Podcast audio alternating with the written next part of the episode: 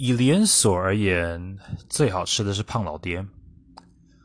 呃，第二名是肯德基，第三名是拿破里。说实在，我觉得拿破里不好吃，但我不知道为什么网络上投票会说拿破里是全世界最好吃的连锁炸鸡之一。这点我觉得我我有点疑惑。那以单家而言的话，呃，最好吃的是在台南的二两鸡排，是吧？叫二两鸡排，有点忘了。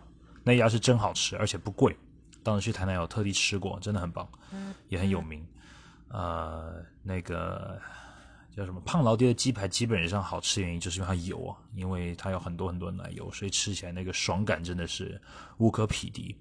肯德基曾经很好吃，但它现在自甘堕落了，所以很多很多经典的口味它也没有把没有再推出了，现在品质也变烂了，很可惜。拿破里一直都很干、很柴、很难吃，我不知道为什么大家都那么喜欢它。有喜欢它的可以跟我说一下，为什么它好吃吗？